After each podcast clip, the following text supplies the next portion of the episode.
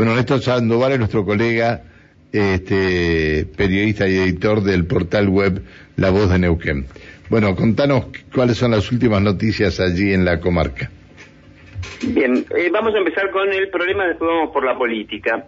Eh, los inimputables, la persona que es eximida de responsabilidad penal por no poder comprender la ilicitud del hecho que eh, llevó adelante. ¿De qué estamos hablando? Vos te acordarás del homicidio de Horacio Panitrul. Sí, señor. En julio, en julio de 2020, más de 200 puñaladas, fue mutilado, fue abusado, eh, bueno, y en definitiva murió.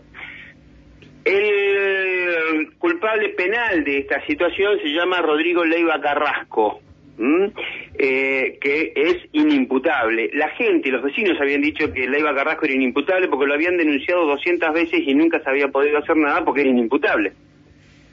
Bien, ahora está ocurriendo exactamente lo mismo con otro vecino en el barrio Rucaquimay de la ciudad de Cutralcó, en la calle Nolasco al 900. Un detalle más de Leiva Carrasco eh, como deber periodístico, deber para la casa de periodístico. Eh, no se sabía qué hacer con él, es decir, no puede ir preso, no puede ser condenado, no puede ir preso. La última propuesta era internarlo en el hospital Castro Rendón. Desde la dirección del Castro Rendón dijeron, ni loco, no lo recibimos hay que ver dónde fue a parar Rodrigo Leiva Carrasco, qué se hizo con él, recordamos, no se puede condenar, pero tampoco puede estar en libertad. Bien, está ocurriendo exactamente lo mismo en eh, calle Nolasco al 900 de la ciudad de Cutralcó, un vecino que, bueno, hace gestos obscenos, se, toma los testículos frente a chicos, madres, padres, suele andar armado. Eh, ya hay dos vecinos de ese sector, dos colindantes con él, que daban los patios, se comunicaban los patios, que debieron vender las casas e irse del barrio porque estaban básicamente recontra repodridos de todas las cosas que hacía eh, este este vecino que también es inimputable.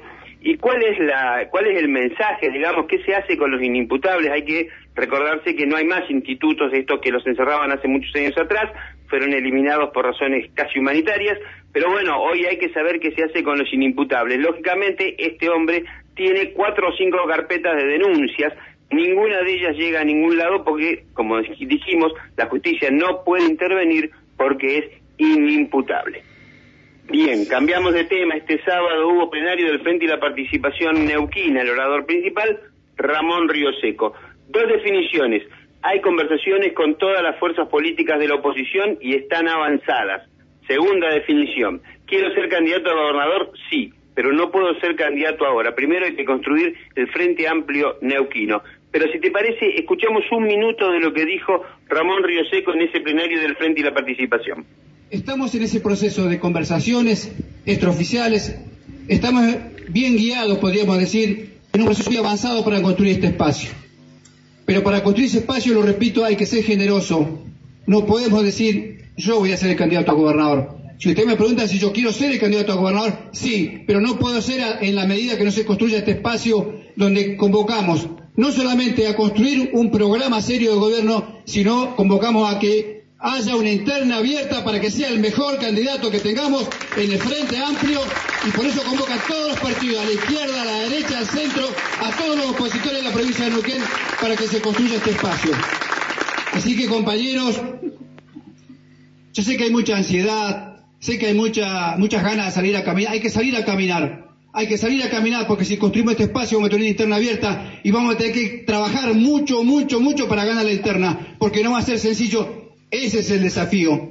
Y la humildad y la generosidad de que si no nos toca conducir, tenemos que acompañar con la misma fortaleza, con el mismo compromiso que hemos tenido con esta alianza de hace ya 25 años que hemos construido y que a, partir de la construcción de la alianza en el año 97 es como fue posible ganar al MPN. No hay otra manera de ganar el MPN que no sea con unidad, unidad y unidad para el trabajo, compañeros.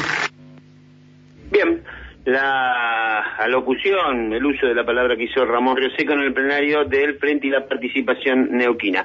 ¿Estaba la novia, estaba la novia eh, de él por ahí?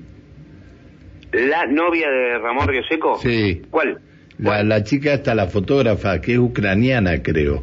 Te, Iba esto a decirte porque sería interesante poder charlar con ella, que es ucraniana, y, que nos dé definiciones sobre la situación que deben estar viviendo su familia en Ucrania, ¿no?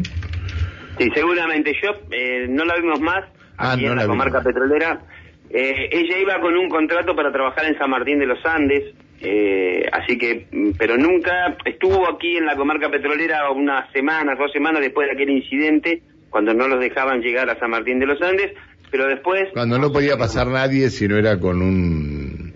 Correcto. Sí, sí, correcto, correcto. Está bien. Así que, eh, bueno, no, no se la vio más. Te diría, eh, no revisé puntualmente, pero te diría que no, no Ah, estaba, bien. ¿sí? Bien. Porque, digo, a lo mejor Eh, estuvo ahí, digo, eh, Por eh, supuesto, es y era una, un linda, es testimonio- una linda oportunidad, un, un lindo Y es- testimonio. De Por supuesto, un testimonio importante. Además, ella era una funcionaria, una traductora, si mal no recuerdo, eh, de organismos internacionales. O sea que era una Pero persona, eh, su digamos, profesión es, eh, su profesión es fotógrafa, ¿eh? su profesión era fotógrafa. Eh, O por lo menos con ese contrato venía a San Martín de los Andes, ¿sí? Ujú. Claro, claro, es correcto, eso sí. Bueno, eh, ¿con quién está conversando? Decíamos, bueno, las conversaciones más avanzadas, por lo menos por lo que tenemos aquí como versión en la comarca petrolera, fundamentalmente con la gente del PRO, la UCR, eh, y con algunos sectores de izquierda, pero eh, ¿con quiénes ha sido más abundante la conversación? Con esos sectores del PRO, la UCR, que digamos son los más cercanos, los más lejanos desde el punto de vista ideológico a lo que podría llegar a, a representar Ramón Río Seco, que vos recordarás hizo una muy buena relación con Pechi Quiroga y esta sería la base de un posible acuerdo. ¿Hay posibilidad de un acuerdo? La versión es que sí y que está muy avanzado.